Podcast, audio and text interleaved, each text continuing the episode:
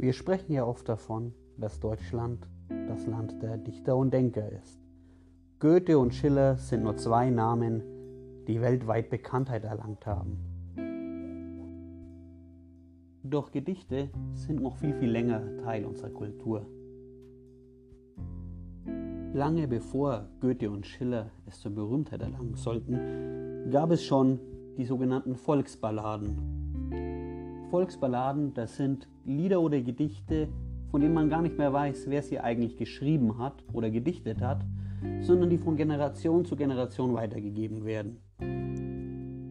Eine dieser Volksballaden hat mich sehr nachdenklich, ja sogar traurig gemacht. Das Gedicht heißt Das hungernde Kind. Mutter, ach Mutter, es hungert mich. Gib mir Brot, sonst sterbe ich. Warte nur, mein liebes Kind. Morgen wollen wir ackern geschwind. Als das Feld geackert war, schreit das Kind noch immer da. Das Gedicht geht so weiter, dass durch die einzelnen Schritte des Korn, der Korngewinnung bis zum Brotbacken durchgegangen werden und endet mit dem Satzen, als das Brot gebacken war, liegt das Kind auf der Totenbar. Was für ein trauriger Gedanke. Ein Kind, das am Hunger sterben muss. Am Hunger sterben. Heute können wir uns das in Deutschland gar nicht mehr vorstellen. Aber vor wenigen hundert Jahren war das auch bei uns in Deutschland noch gang und gäbe. Wenn eine Ernte schlecht war, wenn es viel geregnet hat, dass Kinder an Hunger sterben mussten. Allerdings sterben auch heute noch viele, viele Kinder weltweit an Hunger. Täglich sterben schätzungsweise 4000 Kinder weltweit an Hunger.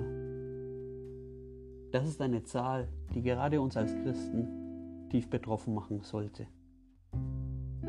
Doch hören wir in unseren Nachrichten, in unseren Predigten oder wo wir uns bewegen sehr, sehr wenig davon. Warum blenden wir diese schreiende Ungerechtigkeit einfach aus? Nun, eine Erklärung ist, der Virus Hunger tötet keine Reichen. Der Virus Hunger tötet nur die Armen und die sind weit, weit weg. Doch Jesus hat uns dazu berufen, Salz und Licht in dieser Welt zu sein. Licht vertreibt die Dunkelheit. Licht zeigt Dinge, wie sie wirklich sind. Wir als Christen sind auch dazu aufgerufen, Dinge in die Wahrheit, ins Licht zu bringen. Und dazu gehört auch die Ungerechtigkeit des Hungerns in unserer Welt. Denn die Antwort, das Gegenmittel, die Impfung gegen diesen Hunger, gegen diesen Hungertod ist so einfach. Die Antwort lautet Essen. In Jesaja 58, Vers 7 lehrt uns die Bibel: Brich dem Hungrigen dein Brot und nimm in dein Haus auf die, die im Elend sind. Wenn du einen nackt siehst, dann bekleide ihn und entzieh dich nicht deinem Nächsten. Entziehe dich nicht deinem Nächsten. Wir könnten auch sagen, verschließe deine Augen vor deinem Nächsten nicht, vor der Not und der Bedürftigkeit deines Nächsten nicht.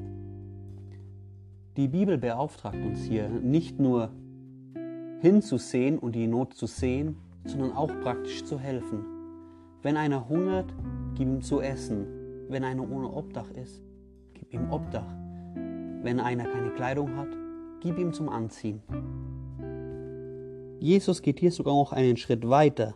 In Matthäus 25, Vers 31 bis Vers 40 können wir davon reden, wie Jesus uns explizit auffordert, dem Hungrigen unser Brot zu brechen, dem, der keine Kleidung hat, Kleidung zu geben, die Gefangenen zu besuchen und die Fremden bei uns aufzunehmen. In Vers 40 sagt Jesus, was ihr für einen von diesen meinen geringsten Brüdern getan habt, das habt ihr für mich getan. Wenn du der Not deines Nächsten begegnest, wenn du deinem Nächsten in seiner Not hilfst, ist es, wie wenn du Jesus hilfst. Jesus, der alles für dich getan hat, der sich am Kreuz hingegeben hat, um für deine Sünden zu bezahlen. Hier hast du die Möglichkeit, etwas zurückzugeben. Oft stehen wir als Christ vor der Frage, wie können wir auf dieses Gnadengeschenk Jesu antworten? Wie können wir ihm etwas zurückgeben? Unsere erste Antwort und spontan ist nichts. Wir können in nichts dieses Geschenk erwidern. Und ja, es gibt nichts, was diesem Geschenk der Gnade, der Sündenvergebung gleichkommt. Trotzdem spricht Jesus hier davon, was ihr einem dieser Geringsten getan habt, das habt ihr mir getan. Wir können Jesus Gutes tun. Wir können auf die Liebe Jesu antworten, indem wir diesen geringsten Menschen in Not zur Seite stehen, ihnen helfen. Ich möchte dich heute dazu ermutigen, verschließ deine Augen nicht vor deinem Nächsten. Verschließe dich nicht deinem Nächsten und seiner Not. Sieh seine Not. Sieh die Not der hungernden Kinder.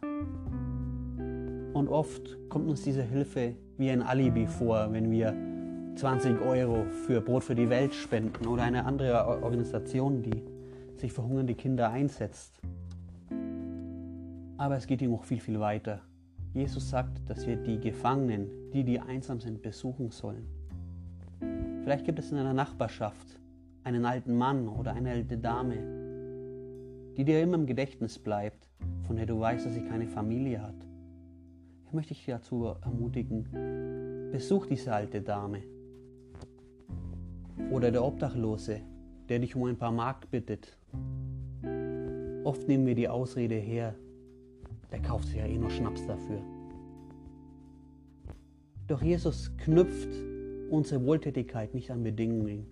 Knüpft du deine Wohltätigkeit nicht an Bedingungen, ob diese Person es verdient oder nicht, sondern denk daran, die Gnade Gottes gibt es auch für den, der sie nicht verdient. Hilf da, wo du helfen kannst. Jesus ruft dich heute. Entzieh dich deinem Nächsten nicht. Verschließe deine Augen vor der Not nicht, sondern tue, was du tun kannst. Denn was du einem dieser Geringen getan hast, das hast du für Jesus getan. Amen. Sei gesegnet, lieber Bruder und liebe Schwester. Der Friede des Herrn sei mit dir.